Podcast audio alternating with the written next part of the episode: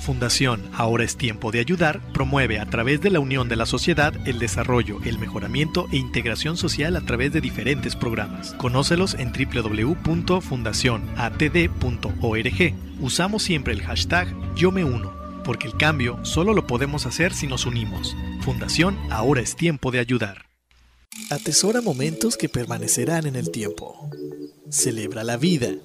Festeja sin pretextos viaja y comparte. Reserva tu viaje ideal según tu estilo de vida. Reserva en www.faceprice.com.mx. Tu propio estilo, tu propio ritmo, con tu propia visión de viajar. La experiencia de viajar está en un clic. Un espacio elegido por el gran hacedor, para compartir ideas, pensamientos, poesía, diálogos, pero sobre todo para ayudarte a descubrir tu verdadero yo. La tribu de Barak. ¿Qué tal amigos? Bienvenidos a este tu programa La Tribu de Barak, transmitiendo en vivo desde Puerto Vallarta, Jalisco y dando las gracias primero que nada a todos ustedes por escucharnos en este viernes que se antoja caluroso y a veces lluvioso aquí en Puerto Vallarta. Y bueno, el día de hoy vamos a tener un, programa interesante que ya les platicaré más adelante de, sobre nuestro invitado y el tema que vamos a tocar, pero antes quiero darle las gracias a Turismo Radio por seguir permitiéndonos estar en este espacio por casi cinco años. Ha sido todo un honor, una aventura el, continuar al aire y sobre todo gracias a nuestros patrocinadores.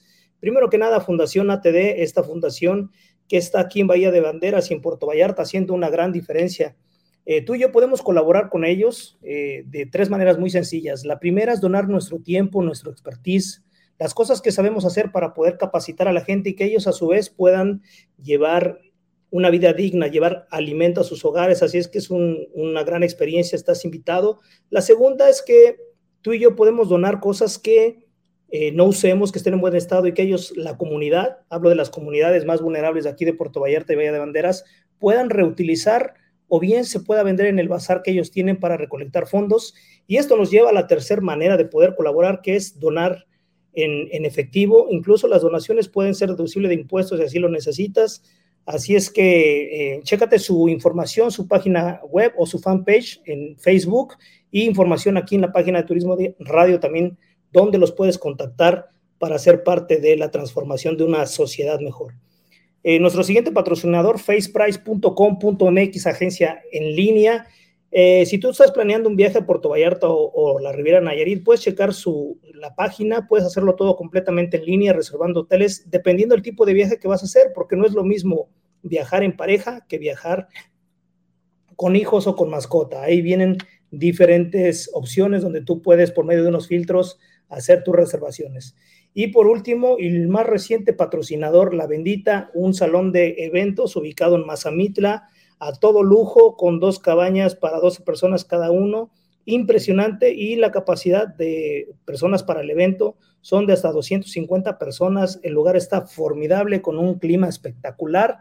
Así es que eh, chécate su página lavendita.com. Están en Mazamitla y pronto subiremos la información aquí a la página de Turismo Radio donde puedes también verificarla. Y como te comentaba, el día de hoy tenemos un invitado especial, una persona que acabo recientemente de conocer, pero que sin embargo eh, hemos coincidido en varios puntos y me da muchísimo gusto que, que haya aceptado la invitación. Él es David Sierra, que después del pequeño, brevísimo corte que vamos a hacer, estará con nosotros para hablar sobre qué es una buena vida. Déjanos tus comentarios para ti, qué es una buena vida, cómo sería tener una buena vida. Entonces, eh, vamos a hacer esta pequeña eh, pausa para dejarte en un comercial del podcast que estamos llevando a cabo junto con Tavo Toscano y Gerardo Karim sobre pensamiento crítico. Acompáñanos, tocamos temas bastante interesantes, porque no es lo mismo criticar que tener pensamiento crítico. No te vayas, regresamos. Porque no es lo mismo criticar a usar el pensamiento crítico. Hechos, ideas, propuestas charlas argumentativas generan dialéctica de mejora. Una triada de ciudadanos del mundo que buscan provocar decisiones informadas, reflexiones que nos lleven como sociedad a un desarrollo civilizatorio con sentido humano, con invitados que tengan sus propias posturas sobre temas que interesan a la comunidad, porque una vida crítica merece pensamiento crítico.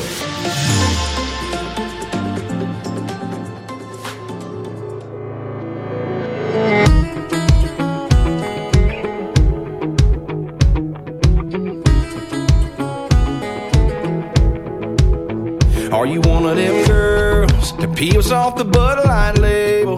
Just might run the pool table. Roll your eyes if I call you an angel. Ain't you one of them girls? I ask you to dance, you say no. Just to see how far I'll go. Your song comes on and your eyes close. That's when I know, yeah. You got your heart on lockdown. Got a wall I gotta knock down. Kinda wanna do a shot now. Come on now. You one of them girls that ain't trying to meet nobody. You're just here for the party. If I'm wrong, then stop me. You one of them girls that ain't handing out your number. You like to make us want you. You like to make us wonder if you're one of them girls. Cause I'm one of them boys who trade his whole world.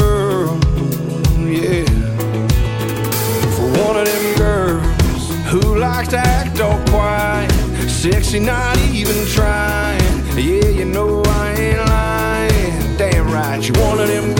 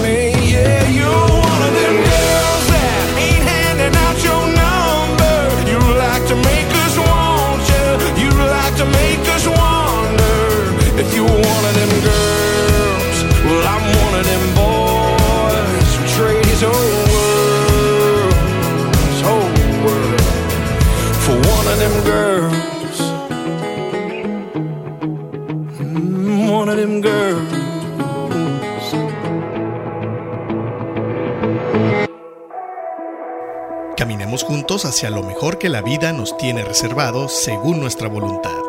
La tribu de Barak. En un momento regresamos. Fundación Ahora es tiempo de ayudar promueve a través de la unión de la sociedad el desarrollo, el mejoramiento e integración social a través de diferentes programas. Conócelos en www.fundacionatd.org. Usamos siempre el hashtag Yo me uno, porque el cambio solo lo podemos hacer si nos unimos. Fundación Ahora es tiempo de ayudar. Atesora momentos que permanecerán en el tiempo. Celebra la vida. Festeja sin pretextos. Viaja y comparte. Reserva tu viaje ideal según tu estilo de vida. Reserva en www.faceprice.com.mx. Tu propio estilo, tu propio ritmo, con tu propia visión de viajar. La experiencia de viajar está en un clic. Caminemos juntos hacia lo mejor que la vida nos tiene reservado según nuestra voluntad. La tribu de Barak. Estamos de regreso.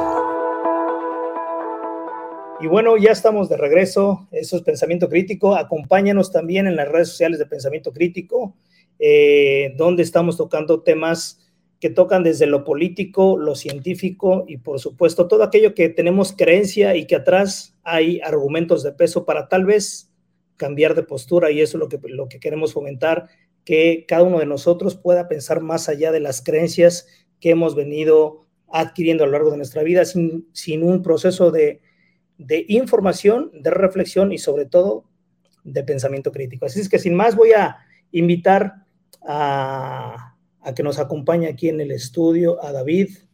Hola David, ¿cómo estás? ¿Qué tal César? Muy bien, muchas gracias.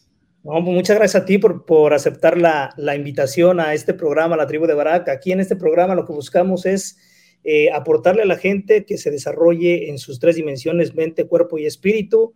Y por lo que hemos platicado, entiendo que tú estás en esa misma sintonía y nada mejor que poder dialogar con una persona que tiene una filosofía de vida parecida a la que tenemos aquí en el programa. Así es que gracias por aceptar.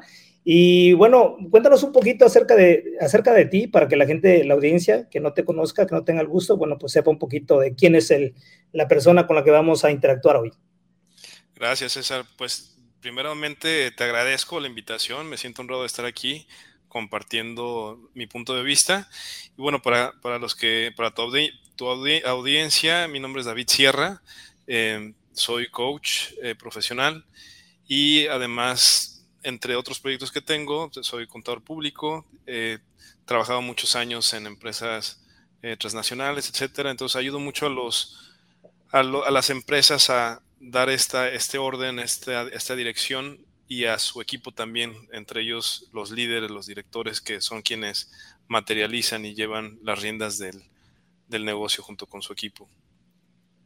Excelente, David. Y justamente en, ese proceso de, coach, de coaching, eh, una de las, partes centrales es darle propósito o que tenga sentido lo que hacemos, ¿no? Entonces, por eso quería platicar contigo sobre este tema que se antoja reflexivo, pero también se, antoja poner eh, diferentes posturas en el camino. Entonces, para ti, desde tu perspectiva, David, empecemos con la pregunta central. ¿Qué es o cómo es una buena vida? Sabes, hace rato comentaste el tema de las creencias. Y, como dices muy puntualmente, para mí, ¿qué es? ¿Verdad? Para lo que, lo que yo defina como, como buena vida, desde mis creencias y valores, puede ser, puede ser algo muy diferente al de, al de las personas a nuestro alrededor y, de otros lugares. Entonces, eh, para mí, una buena vida tiene que considerar un balance, tiene que haber una armonía entre todo lo que hacemos. Somos, somos seres que pues interactuamos en distintos círculos sociales, en, somos parte de diferentes sistemas y todos esos sistemas deben de estar en armonía, incluyéndonos, incluyendo nuestro cuerpo físico, eh, la salud que es importantísima, que nos da esta fuerza, esta energía para el vehículo que es nuestro cuerpo que sin él pues no podemos funcionar y no podemos hacer todo lo que, queremos hacer, ¿no? Entonces, para mí una buena vida también es, como lo decía Sócrates, es una, vida sin reflexión, es sin un análisis, pues ¿para qué vivirla? Entonces yo creo que es el detenernos a ver quiénes somos, a dónde vamos, qué queremos, eh, etcétera, etcétera, es, es algo que que es parte de la buena vida, ¿no? A veces vamos por, por la vida caminando, haciendo, de acuerdo a un programa quizá en el cual fuimos influenciados y sin darnos cuenta, de repente, pues vamos a una dirección que ni siquiera fuimos conscientes que queríamos tomar. Sí, yo creo que lo que tú mencionas evidentemente es, es, algo normal. Cada uno de nosotros irá definiendo qué es una buena vida porque creo que es algo muy personal. Sin embargo, también entiendo que hay marcos referenciales importantes, gente, eh, gente que, que, meditó mucho al respecto, que hizo incluso eh, algunas tesis eh, importantes que han trascendido los, los, miles de años, ¿no? Como por ejemplo Aristóteles, que, que él decía que la sabiduría, perdón, la, la buena vida era, se, se lograba a través de la contemplación, la sabiduría y sobre todo vivir de acuerdo a la razón.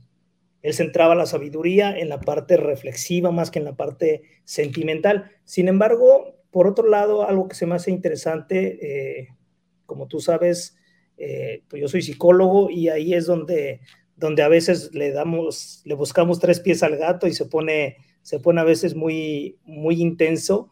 Una de las cosas que, que, una de las propuestas que se me hicieron interesantes es el que muchas veces no entendemos bien a bien qué es lo que queremos. El ejemplo muy común o, más evidente es que eh, a veces estamos buscando generar más, es decir, tener más dinero, tener más trabajo, crecer nuestros negocios, tener más sabiduría, ¿no? leer más, tener otra carrera, pero ¿qué hay detrás del deseo de, de lograr esos objetivos? La gran pregunta es, ¿para qué queremos lograr más? ¿Qué, qué, qué, qué hay, hay por debajo de eso? ¿Queremos cubrir eh, una falta interna? ¿Queremos a través de los logros eh, compensar nuestra baja autoestima? ¿Queremos a través de conseguir más los reflectores? ¿O simple y sencillamente la idea, la superestructura que tenemos de pensamiento es que si logro más cosas, soy mejor para mí mismo? a lo mejor no tiene que ver con los demás, pero sí tiene que ver con conmigo mismo, ¿no? Entonces, se me hace interesante el poder como escudriñar la buena vida, qué caras podría tener, ¿no? Sí, y como bien comentas, el hecho de nosotros saber el por qué, el para qué, nos lleva también a, a ver quiénes somos nosotros, de dónde vienen estos impulsos de querer hacer más, el del querer complacer a quizá papás, a hermanos, a pareja, a hijos. entre nosotros más hagamos una introspección y una reflexión de, de quiénes somos, y no nada más quiénes somos en esta vida, o sea, quiénes son nuestros ancestros, qué cosas nosotros podemos venir arrastrando en, patrones, tú sabes la parte sistémica muy bien, y es parte de, del conocernos de conocer que de repente puede haber algún sentimiento, algún enojo que ni siquiera es, es, nuestro. y, cuando vas adentrándote en, en, ver de dónde viene ese sentimiento, ese deseo, pues puedes discernir de mejor forma y ver entre todo, entre todo el mundo de posibilidades que hay para que tú puedas desarrollar tu potencial y, decidir hacia, dónde quieres ir, pues toda la información va a venir dentro de ti. Y esta parte que nos han enseñado mucho de la, contemplación, la oración, el, ir hacia adentro, eh, aunque puede parecer muy trillado y algo así como muy simplista, pues hay mucho de fondo. Y, por más que lo escuchamos y lo vemos en redes y nos lo dicen, eh, yo, yo, hay frases que de repente he escuchado a los 15, a los 20, a los 30 y cada vez que lo escucho tiene más sentido y tiene más lógica y, y, la aprecio más. Eh, ojalá y, y, el entendimiento, la comprensión, digo, no, ojalá, yo creo que por algo tienen, las cosas son como son, pero sí en nuestro caminar y en la experiencia de vida que vamos teniendo, eso mismo nos va dando una comprensión sobre de dónde, de dónde venimos, hacia dónde queremos ir y, vamos teniendo herramientas. Lo importante es eso, es detenernos para ver quiénes somos, o sea, invertir realmente tiempo en, en descubrirlo. Y como decías, muchos pues ni siquiera saben, o sea, qué es lo que quieren y, y, y, si no saben qué es lo que quieren, pues cómo van a saber a dónde quieren ir. Y, y el experimentar la vida te va dando como, como señales. Aunque, aunque de momento no, las, no, veas esas pistas muy claras, tarde o temprano te van a dar esa luz que necesitas para, para descubrirlo. Sí, mencionabas algo que, que, me viene en la memoria lo que decía Karl Marx, ¿no? Decía, si no conoces tu historia, estás condenado a repetirla.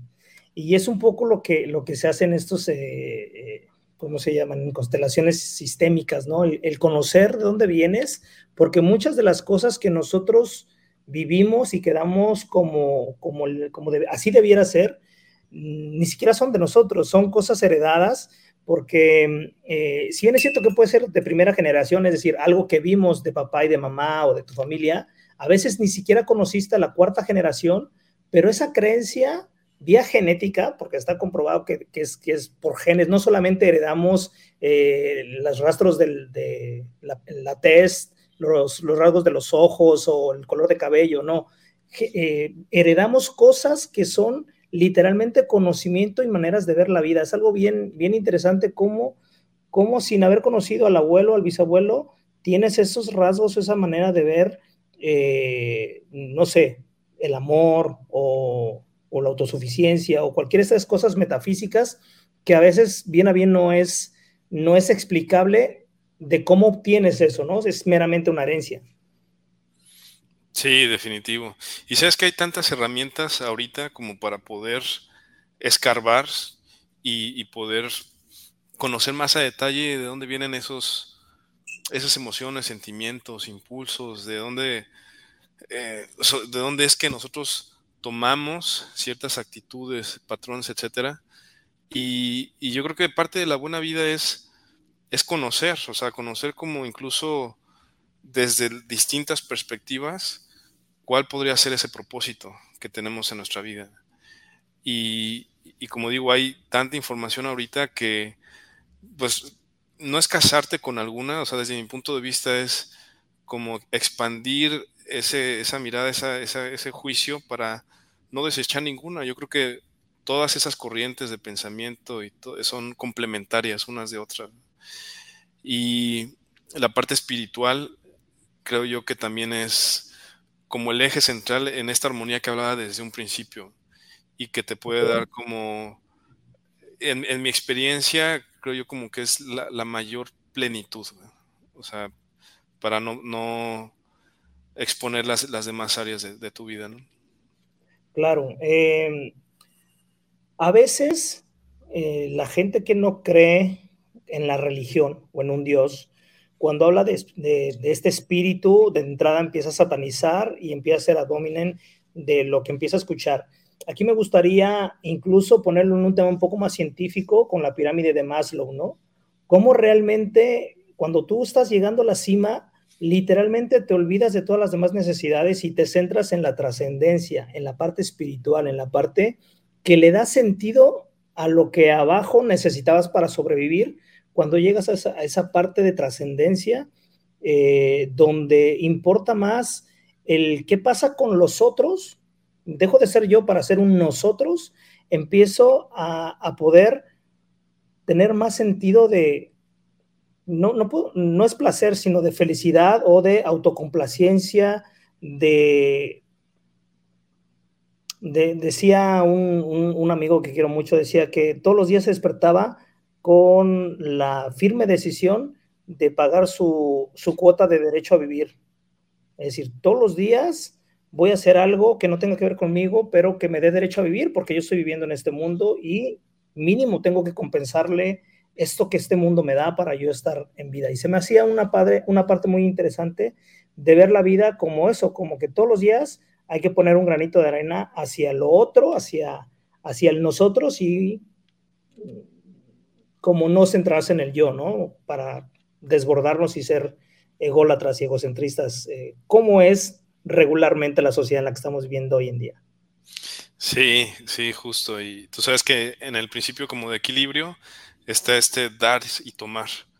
Y nosotros aquí tenemos este privilegio de estar charlando y, otros de estar escuchando, de tener una computadora en, en la cual podemos comunicarnos, los alimentos, o sea, hay cosas que damos por hecho y, que desafortunadamente cuando quizá nos vamos al extremo, digámoslo, cuando hay alguien que parte este mundo y ves que, pues, pues hasta ahí, ¿no? Es cuando llegamos a esa sensibilidad, en mi caso viene como la conciencia de quitarle el peso a, a toda preocupación, a, a, todo aquello material mundano que de repente nos quite esa paz y, es, y, ese, y esa tranquilidad que también nos da un sentido de bienestar y, plenitud.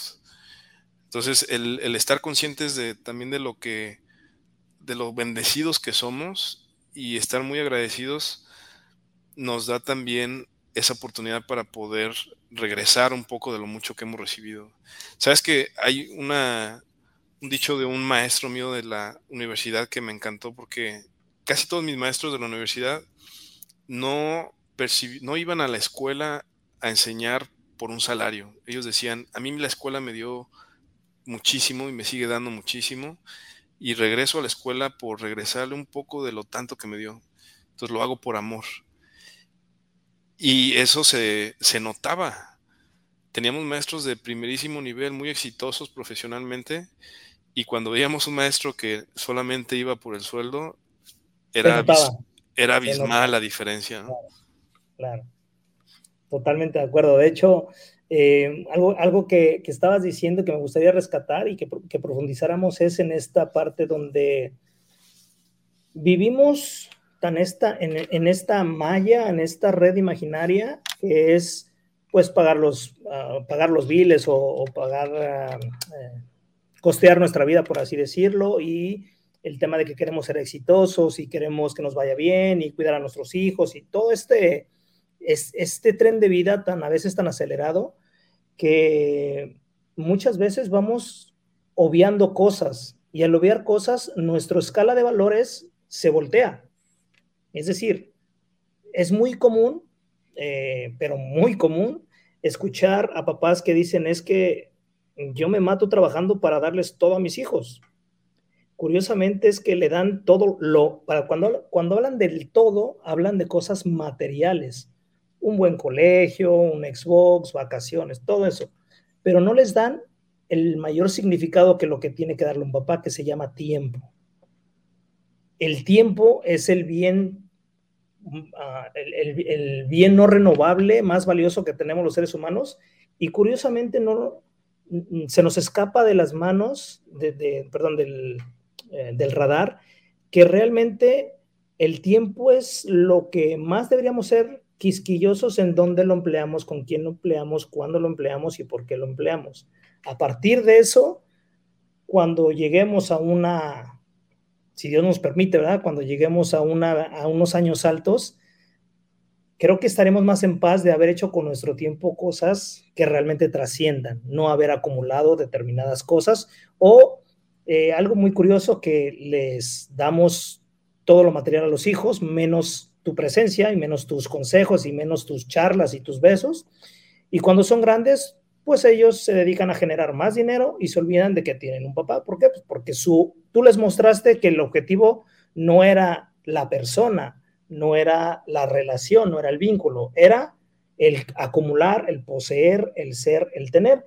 Y en esta sociedad del espectáculo, donde la posverdad va más allá de la verdad, es decir, es preferible aparentar o mostrar que tengo dinero, aunque y que soy feliz, aunque realmente sí tengo dinero, pero no soy tan feliz, ¿no? Los valores se, se cambian. Sí, tienes, tienes toda la razón. Hay un, no me acuerdo si fue un actor de, de Hollywood que decía, ojalá las personas pudieran rápidamente darse cuenta que el ser millonario y el tener todo el dinero del mundo no, no está la felicidad. No van a encontrar la felicidad ahí. Y Jim Carrey. Jim Carrey, ¿no? Entonces, eh, y, yo creo que tiene mucho, mucho sentido y hay muchos testimonios, ¿no? Que lo pueden validar porque, pues, eh, yo creo que es, esta misma influencia de la competencia de, que, que, nos, que la sociedad en este capitalismo nos va transmitiendo y siempre es como el sacar la mejor calificación, el sobresalir en cualquier esfera deportiva, profesional, el quién tiene mejor coach y todo.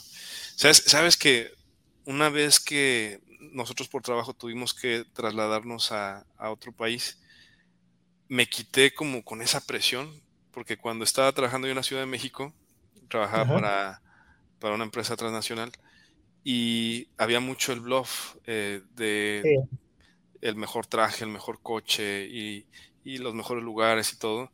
Y es, y es una presión donde hay mucha, ¿cómo decirlo? Mucha, todo es como en la superficie.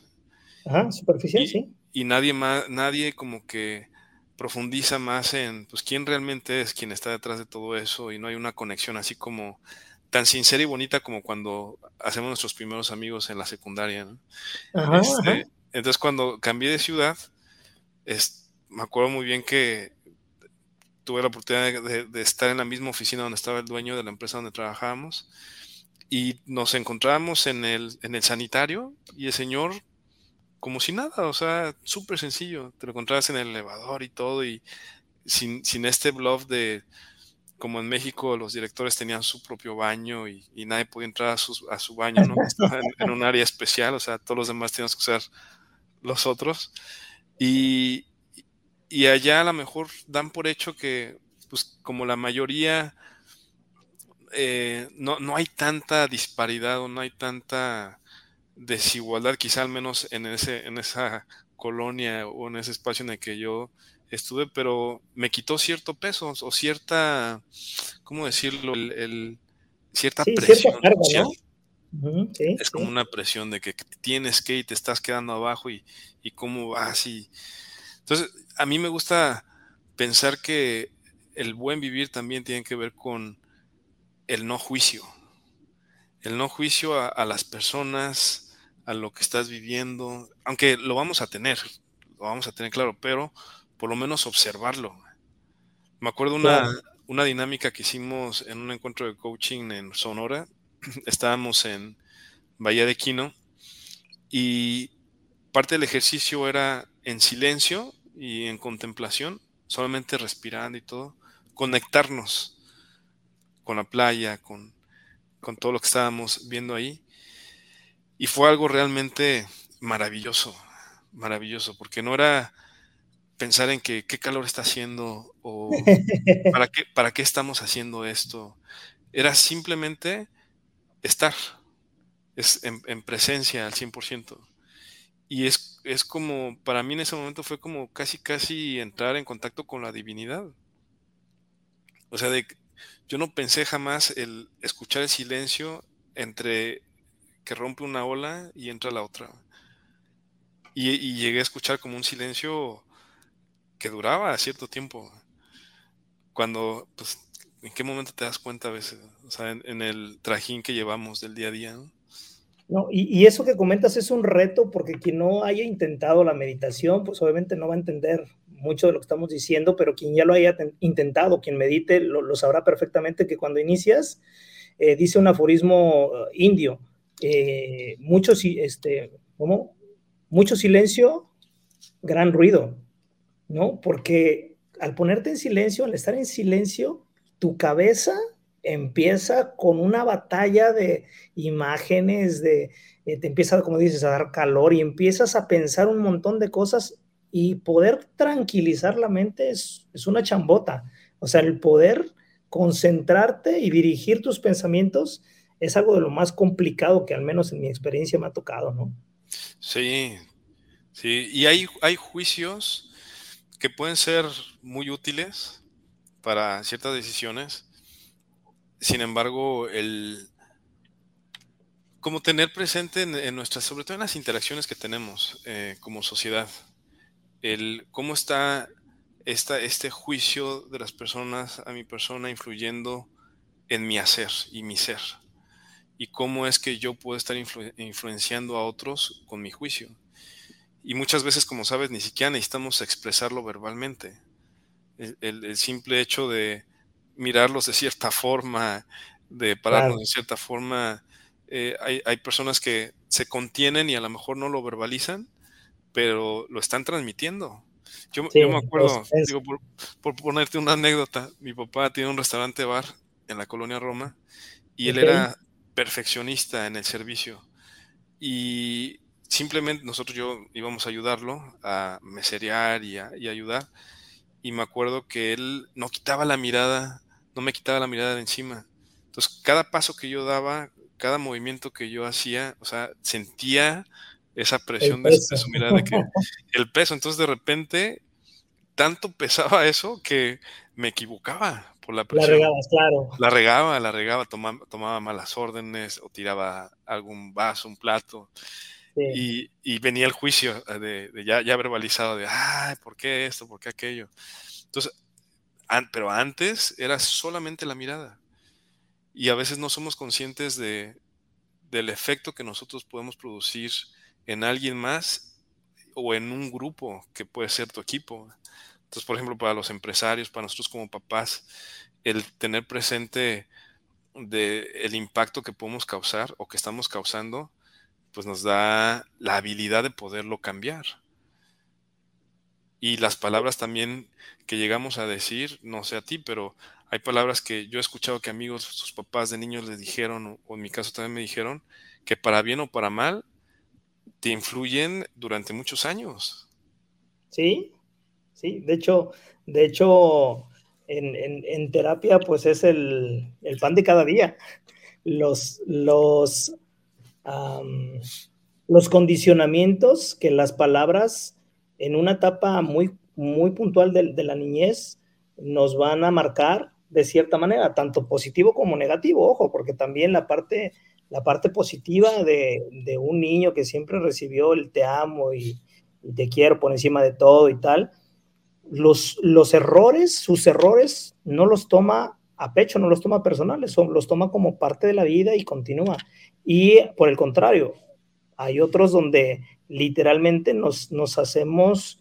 Eh, nos hacemos del entender que nosotros no, no, somos buenos para determinada cosa porque fue el juicio que papá o que mamá nos dijo, ¿no? Sí, sí, definitivo.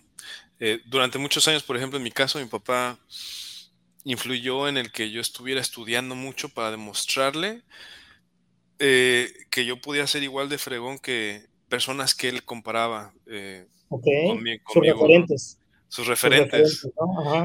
Y curiosamente, aun cuando ya después mi, de, de frente mi papá me decía, estoy muy orgulloso de ti, me has dado muchas satisfacciones y todo, aún así, como que yo decía, no, pero es que no, no es suficiente.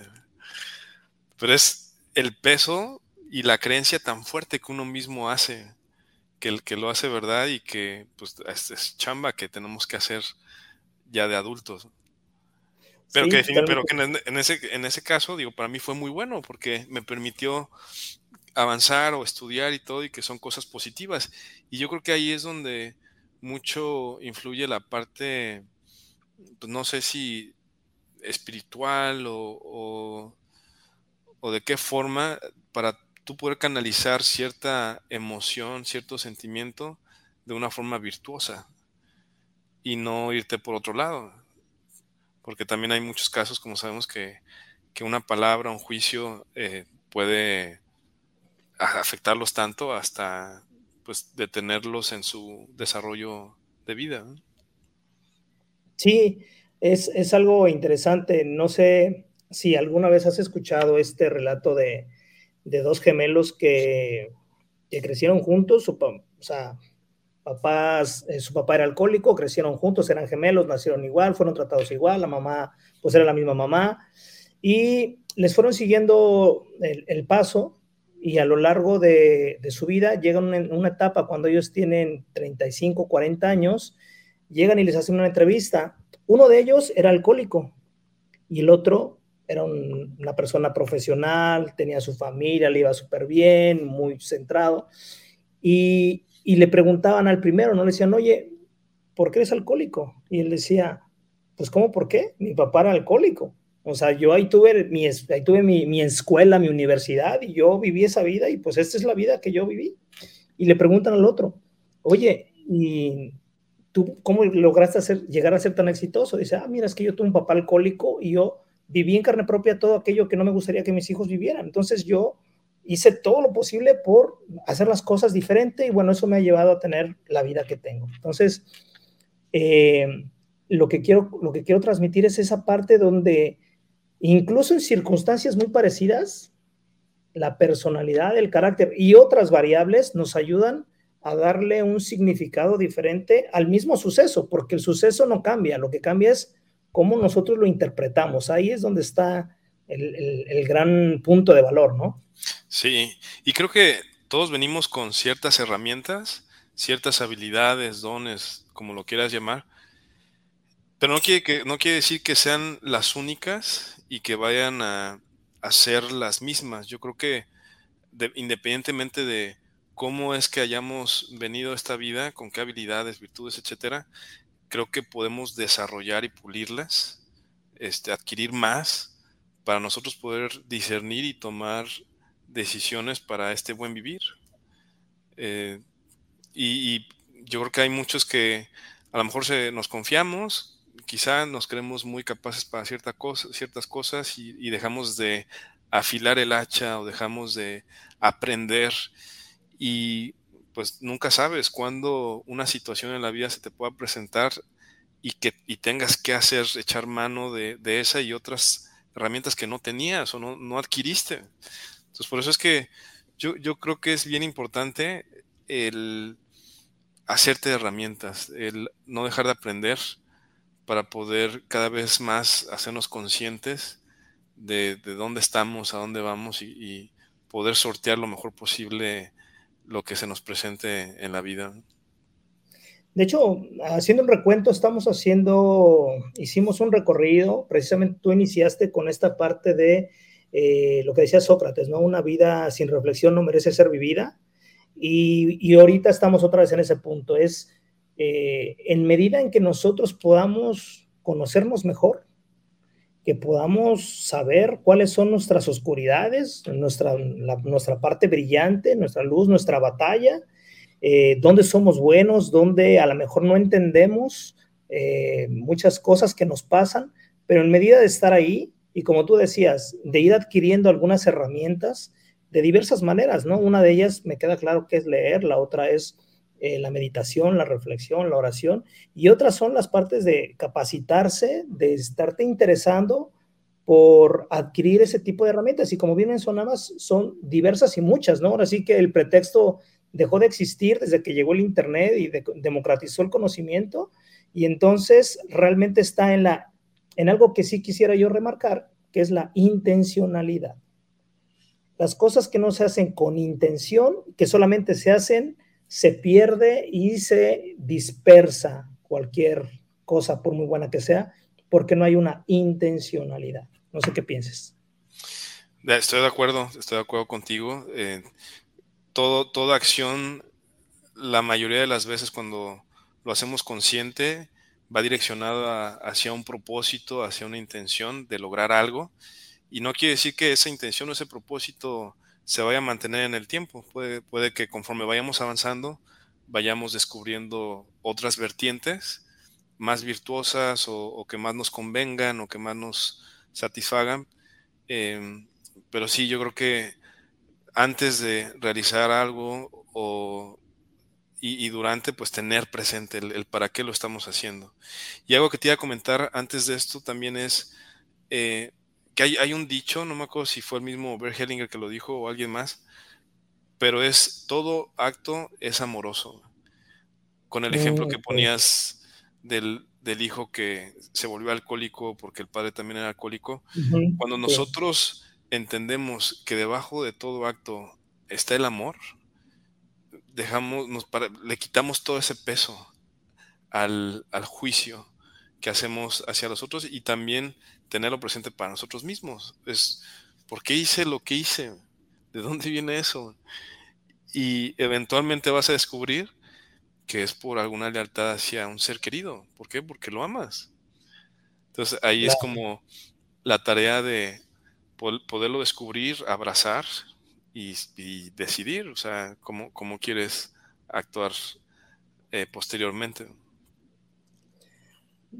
Sí, este, sí, sí, sé que lo parafraseaste, que parafraseaste, pero sí fue, sí fue Hellinger quien, bueno, al menos en uno de sus libros viene tal cual, pero sí, es, sí viene de ahí, de esa, de esa filosofía. Este, te quería preguntar algo, eh, David. ¿Qué peligros ves tú o qué peligro palpable, fehaciente ves en nuestros días?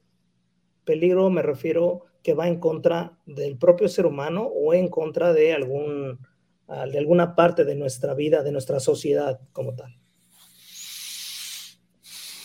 Pues mira, yo creo que puede haber muchos, pero ahí viene como también la interpretación. Como tú sabes, somos, somos seres eh, interpretativos. entonces podemos nosotros, lejos de verlo como un peligro, eh, verlo como, bueno, ¿qué me viene a mostrar? Entonces, ahorita la, el que estemos conectados todo el tiempo, tanto adultos como niños, puede verse como es un, es un peligro porque lejos de estar disfrutando el, este contacto entre personas, con la naturaleza, el, como tú y yo crecimos jugando fútbol en la calle o en la bici, y tener ahora a, a los niños encerrados, obsesionados por los videojuegos, pudiera ser un peligro, pero quizá ahorita es muy pronto para juzgarlo, porque no sabemos qué es lo que viene. A lo mejor los está preparando para algo que, desconocemos. Eh, yo creo que el, peligro para mí que hoy y, hace siglos siempre ha estado presente, pues es esta desconexión con la parte espiritual del ser humano que, que pues podemos al no conocernos y el actuar inconscientemente es pues puede nublar el, juicio y podemos actuar de, de, una forma causando daño. Entonces es como la ignorancia, en una palabra, yo lo pondría, ¿no? Podemos llamarlo ignorancia, podemos llamarlo inconsciencia y pues digo, no, no se va a acabar, pero podemos caminar para poder reducir esos, esos peligros, como lo llamaste. Oye, David, pero tú no consideras que, bueno, que hay, desde desde mi manera de verlo, hay dos tipos de ignorancia. La que se nos es ajena, es decir, no hemos accesado a esa conciencia o ese conocimiento, y la otra es la de, aquel, eh, la de aquel dicho que dice, no hay peor ciego que el que no quiere ver. No hay peor ciego que el que no quiere ver. ese, ese, tipo de ignorancia, decir, lo veo, pero no lo veo. Es decir, lo veo, pero no lo dimensiono en su contexto. ¿A, qué me refiero? Tú ahorita hablabas de la conectividad, ¿no? Eh, el, que todo el tiempo estamos conectados y lo que esto podría suponer en contra de la sociedad.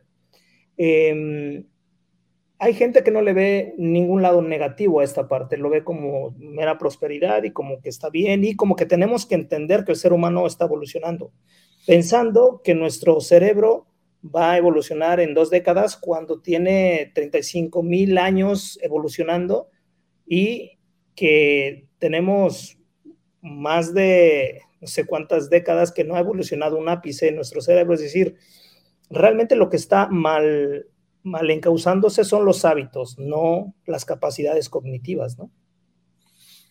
Sí, sí, sí, porque eso puede de alguna forma afectar ese, ese desarrollo.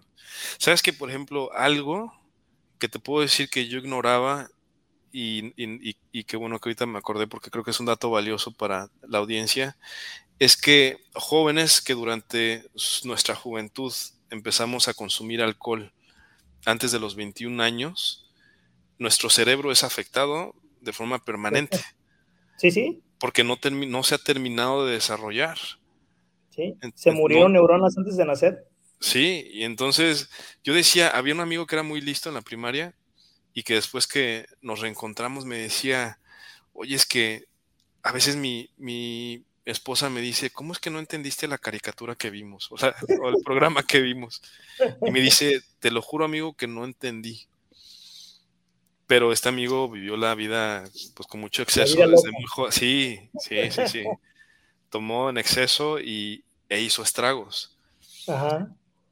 Entonces, como, tú dices, a lo mejor no sabemos porque hay mucha discrepancia en opiniones sobre el exceso de las pantallas.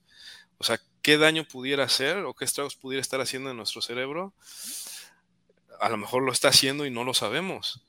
Bueno, ya, ya, ya, ya está documentado y qué bueno que tocas el punto. La, la generación de la triple, triple pantalla eh, ha reducido el, el foco atencional, es decir, la capacidad de, comprender lo que se está leyendo, lo que sí, básicamente lo que se está leyendo, eh, los jóvenes, de hecho los niños, los niños jóvenes, no tienen la misma capacidad de comprensión que tenemos tú y yo solamente por tener ese acceso mucho tiempo, estar expuestos a la triple pantalla, cuál es la televisión, la computadora y el móvil.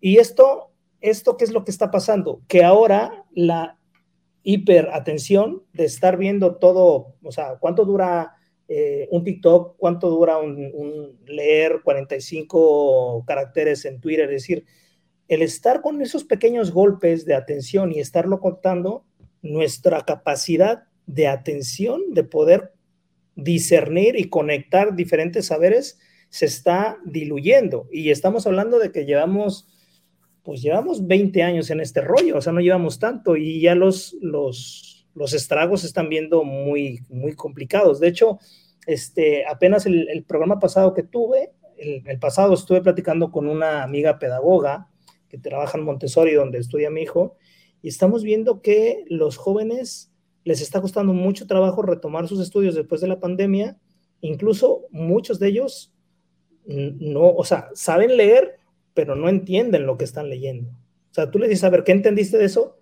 Ah, no, entonces déjame volverlo a leer para intentar captar, para responderte lo que me estás preguntando. O sea, está, está rudo, ¿eh?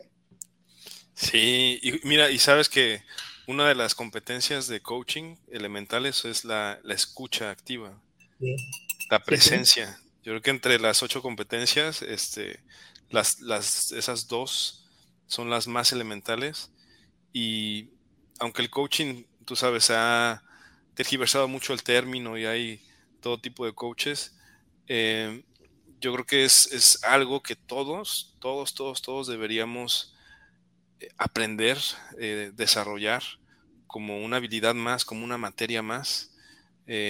y a lo mejor, así como en mi caso como contador llevé no sé cuántos semestres impuestos, yo creo que tres años de los cuatro. Yo creo que el coaching debería de ser algo así también, porque es una competencia de vida como lo definen otros y puede contrarrestar estos efectos que estás diciendo de la, de la falta de atención, del, exceso en, de, pantalla. Y a la vez nos dan como esta parte de poder hacer esta introspección de dónde estamos, a dónde queremos ir y, poder provocar esa conciencia. Hicimos un recorrido, David, de buena parte para poder entender cómo es una buena vida, es la introspección, la otra es la intencionalidad, la parte espiritual, tú también mencionabas, eh, estamos cayendo también en la parte de, cuidar nuestros hábitos, ¿no? Parte importante. Eh, ¿Y qué pasa, David, con nuestra sociedad como tal. Vivimos, vamos a hablar de México, vivimos una sociedad de, ciento, de 100 millones y 100 millones, 130 millones, ¿no? 140 millones, ya, ya perdí la cuenta, pero algo así, ¿no? Algo así, algo así. De los cuales el 57% vive en pobreza, pobreza, pobreza, y de los cuales la mitad, o el 40%, perdón, vive en pobreza extrema podríamos pedirles a ellos que se sienten a reflexionar, que sepan quiénes son, que conecten con su yo interior, cuando literalmente lo que buscan es sobrevivir. ¿Qué piensas? Sí, qué, pregunta, ¿eh? Qué ruda, ¿no? qué ruda. Ahí es donde nos damos cuenta que somos privilegiados, David. Sí, y yo, yo creo que podemos, ahí es donde entra la responsabilidad social con estos privilegios que nosotros tenemos, el cómo podemos nosotros compensar socialmente a los que son, fueron menos afortunados y, poder crear esos espacios donde sí puedan reflexionar. Y yo creo que en, todos los ámbitos, desde el ámbito, yo diría, empresarial, civil y político, si nos uniéramos y pudiéramos cambiar este discurso que actualmente nos han transmitido de alguna forma de que de, más de, recibir y, no sé cómo tú lo veas, pero muchos, muchos de estos discursos políticos van orientados a que hay alguien que viene a salvar, a rescatar, alguien el que Mesías. el Mesías y, que viene a y que, y que ve entonces al, al otro como una víctima, como alguien que, que no tiene el poder suficiente para poder resolver su situación y definitivamente hay muchos en esa situación, pero yo creo que el discurso mucho tiene que ver porque como tú sabes somos también seres, seres eh, lingüísticos. Entonces, dentro de lo que nos vamos contando y vamos escuchando, todo eso va trascendiendo en lo que nosotros vamos a hacer. Entonces, ahí yo diría, busquemos los espacios. Yo creo que no podemos exigir ni pedir a esas personas que no tienen acceso a, lo que tú y yo tenemos acceso que, lo hagan, que hagan esta introspección. Pero ahí es, yo creo, más la responsabilidad de nosotros, el, provocarlo. Sí, yo te comentaba esto a manera precisamente de reflexión de que tal vez para ti, para mí, hasta tenemos mucho en común, o al menos coincido con buena parte de lo que dices de lo que es tener una buena vida, pero tal vez para, para esa gente tener una buena vida es poder lograr que sus hijos vayan a la escuela, que sean hombres de bien y que puedan darles de comer todos los días, ¿no? Este, es, es, bien cruel, es bien, es bien duro, pero creo que también en esa parte de, de la diversidad socioeconómica, las realidades demarcan urgencia de, de, de, valores o de priorizar, priorizar cosas, le llamaría así, ¿no? Y fíjate, ¿cómo, cómo se hace la pregunta? También depende la, la respuesta. Y ahorita me viene otro tipo de, escenario donde desde otra mirada eh, de, diferentes creencias puedes decir el que también debemos respetar el destino de, de esas personas que por alguna razón están, les, les está tocando vivir X o Y situación. A veces pudiéramos catalogar o, señalar como algo muy desafortunado, detrás de ese infortunio pudiera haber algo muy valioso y que es parte de este equilibrio y esta parte de, parte de, esta, de esta vida. Y seguramente estas personas en esa situación pudieran ser mucho más dichosas que, que muchos de nosotros que, que podemos calificarnos como afortunados, pero que ellos pudieran estar en más sintonía incluso que, muchos de nosotros, ¿no? Sabes que algo que leí en la mañana que me gustó y te quiero, te quiero compartir, que dice, y esto es de la Biblia, ¿eh? que dice, consiste, la felicidad, la felicidad consiste en conocer y poseer a Dios. Esto lo dijo, me parece que en, uno, en una de la San Agustín, y, yo creo que, pues, cuando tú conoces a Dios, es como te conoces a ti, y cuando te conoces a ti, conoces a Dios, y es parte también de, esta buena vida y que yo creo que el estrato social a veces, pues eso no lo, no lo impide. Como nos puede impedir a lo mejor a nosotros el estar llenos de tantas cosas y tantas ocupaciones, el poder profundizar y conocer esa parte espiritual, como también a lo mejor del otro lado, quien a lo mejor está buscando solamente el sustento, quizá tienen más tiempo para hacerlo o quizá, quizá están en, la misma posición de nosotros. Entonces yo creo que ahí la oportunidad es para todos. Bueno, fíjate que cuando empezaste tu argumento no me estaba gustando del, del todo, este, porque creo que es una postura, eh, es una postura como, como decir, pues, pues mal pedo por ellos, la verdad. Este, les tocó y pues sorry, yo estoy a toda madre aquí con aire acondicionado y oficina. Pero conforme lo fuiste terminando, creo que me hizo mucho sentido, porque tienes razón. Yo estoy hablando desde mi prejuicio de que, de que porque yo tengo un poquito más dinero, tengo más chance de ser feliz o de tener una buena vida y, tu perspectiva, como lo, terminaste ya, por eso me obligué a escucharte todo, este, es verdad, porque eh, me vino, me, venían dos historias a la vez cuando venías narrando tu, tu, explicación. Una era la de aquel este, pescador que salía con su lanchita y pescaba lo que, lo que podía pescar y un poquito más para vender y a las 3 de la tarde llegaba a comer y se la pasaba todo el día jugando con su hijo, a dormir y la chingada, y llegó aquel empresario que le dice, oye, pero estás perdiendo lana, cabrón, o sea, si trabajas un poco más, puedes comprarte otra lancha, y luego con eso puedes comprarte otras dos, y luego un barco pesquero, y el otro decía, ¿y para qué? No, pues para que tengas más, y para que tengas más. Y al último salió de la historia donde todo esto lo que, lo que tenía que hacer, dice, después de 40 años, vas a poder tener suficiente dinero para que tú te vayas a vivir a la playa y puedas descansar a la orilla del mar.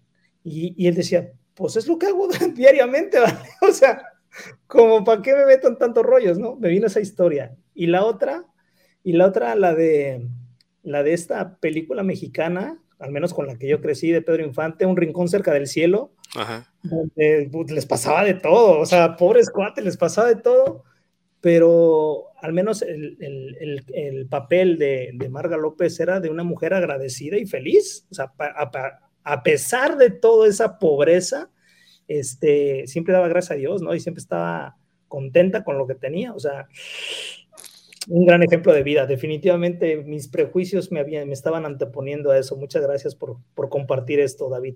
No, pues por la pregunta también de repente provocaste eso. O sea que recordar también que de repente nosotros, como tú dices, este, nos sentimos afortunados, privilegiados, pero realmente no importa dónde estés, siempre hay que sentirnos como con ese privilegio y ese agradecimiento de, lo, de lo mucho poco que tengamos o mucho, sí, que, que, nos rodee.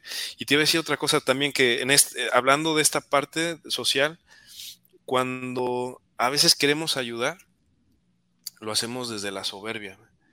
Y algo, que, y algo que yo aprendí eh, a la mala, o sea, fue que a veces se ayuda más no ayudando. Y la clave o la, el discernimiento para esto tiene que ver con desde dónde lo estás dando también y desde la dignidad y el poder del otro. Yo creo que cuando nosotros respetamos y honramos el poder del otro, creo que puede ser más virtuosa esa ayuda. Definitivamente. Y es parte del, buen vivir, porque a veces lo hacemos desordenadamente y causamos un caos. Sí, sí, tiene, creo que tienes mucha razón. Es, es triste, pero a veces es común que eh, nosotros ayudemos eso desde la soberbia, porque yo puedo y tengo las capacidades y los recursos y yo voy a ayudar al pobre, al jodido, al necesitado cuando debería ser completamente de, a la inversa. Tengo la oportunidad, el otro necesita y desde preservarle su dignidad y desde mi humildad, pues darle lo que yo pueda ayudar, ¿no? tiene, tiene, tiene, mucho sentido. Y el, y el darlo así, la satisfacción yo creo que realmente ahí sí es válida y aplica, ¿no? Así es. Muy bien, David, algo con lo que quisiera cerrar porque se nos acabó el tiempo. Desafortunadamente, tan buena que estaba la plática, chido. Sí, rapidísimo, rapidísimo. pues me gustaría cerrar con esto último que te compartí, o sea, el, que la felicidad consiste en conocer y poseer a Dios. En lo personal, eh, las veces que me he sentido mucho, muy pleno y, feliz, eh, ha sido eso, ha sido cuando he tenido ese contacto muy cercano este, con Él.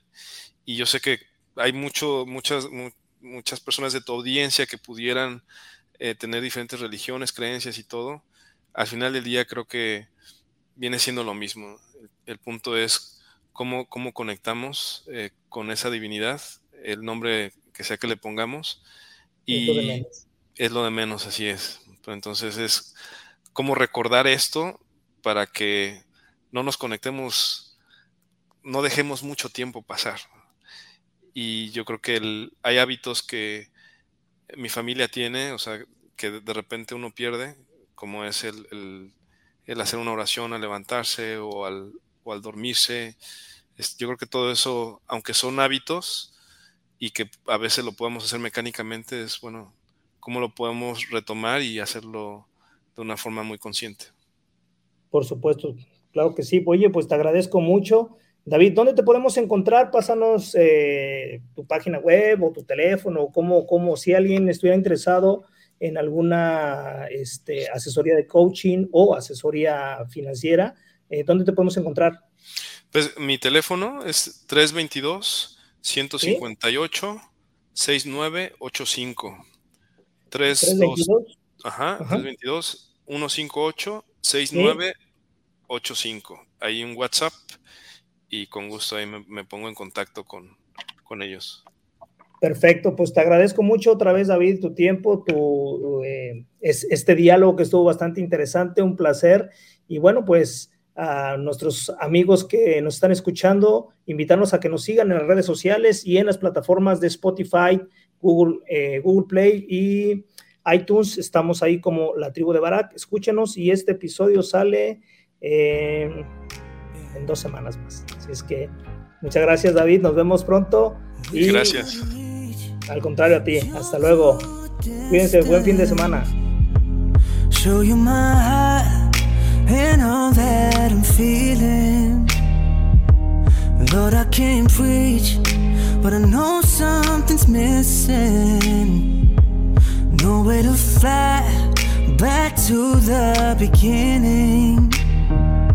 So until we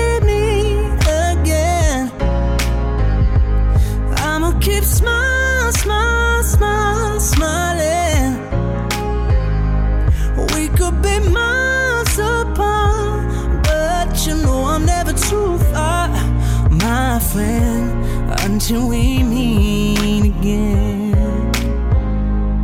On the front line, facing tomorrow. No one said faith is something to borrow.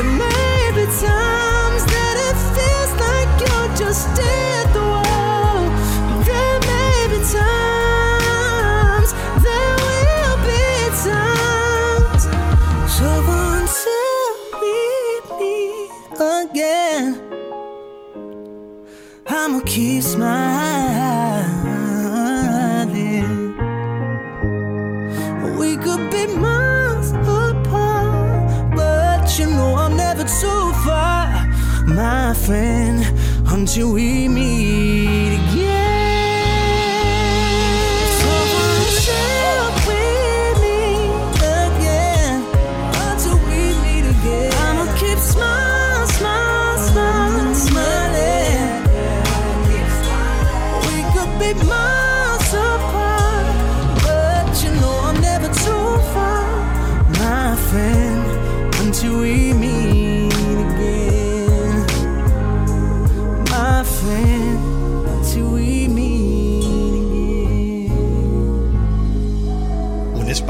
Por el gran hacedor para compartir ideas, pensamientos, poesía, diálogo, pero sobre todo para ayudarte a descubrir tu verdadero yo. La tribu de Barak.